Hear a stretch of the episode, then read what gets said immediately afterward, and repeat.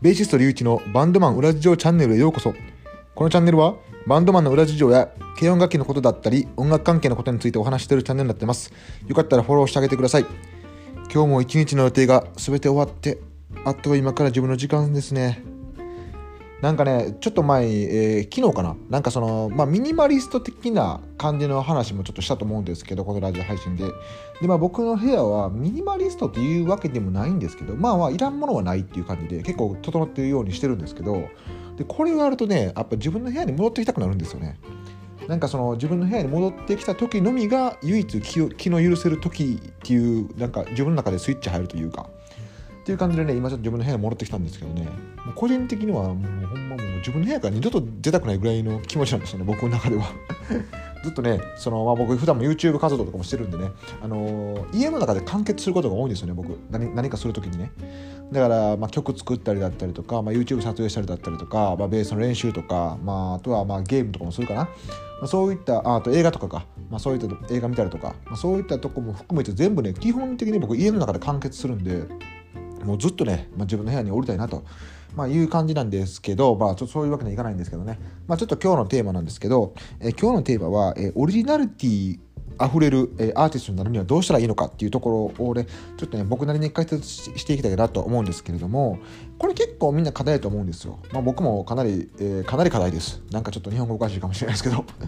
いや、だってやっぱ、なんか唯一無二みたいな存在に憧れるじゃないですか。なんか、あいつはあいつのパクリで、あいつはあいつのパクリみたいな、なんかその、そんな感じもあんまり好きじゃないんですけど、やっぱりそのね、あの、あいつの音はあいつにしか出せないみたいな雰囲気があればね、やっぱいいと、かっこいいかなっていう感じすると思うんですけど、これは結構ね、もうなんか方法出てるんかな？なんか結構いろんな、あの、別に音楽関係だけじゃなくて、芸術関係の人が、まあ、言ってると思うんですけど、あの、いろんな人のパクレっていうのが、まあ、一番定番な話だと思うんですよ。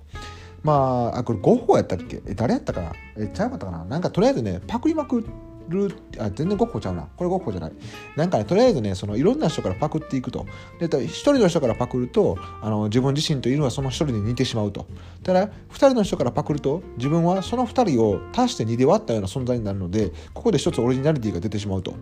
それを3つ4つ5つ6つまあ10ぐらい、えー、10を足して10で割ると自分という人間はその10人が混ざったような存在になって、えー、一つのオリジナリティになるよっていう、えー、ところ話だと思うんですね。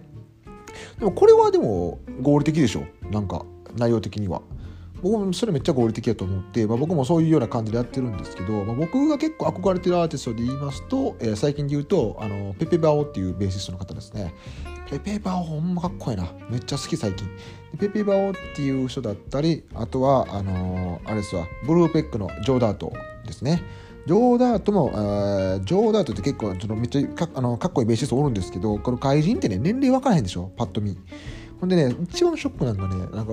この人何歳やろうって見た瞬間に自分より年下やった時ってね結構ショックなんですよ。ジョーダーというかまさしく僕より年下で結構ちょっとショックやなっていう。まあまあそれはしゃあないんですけどね。なぜ僕10年間ベース触ってなかったですそれはもう、まあ、お前文句言うなやったとこもあるんですけど。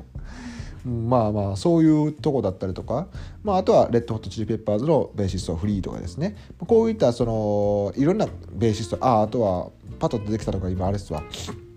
あのあ出てきたの出てこなかった。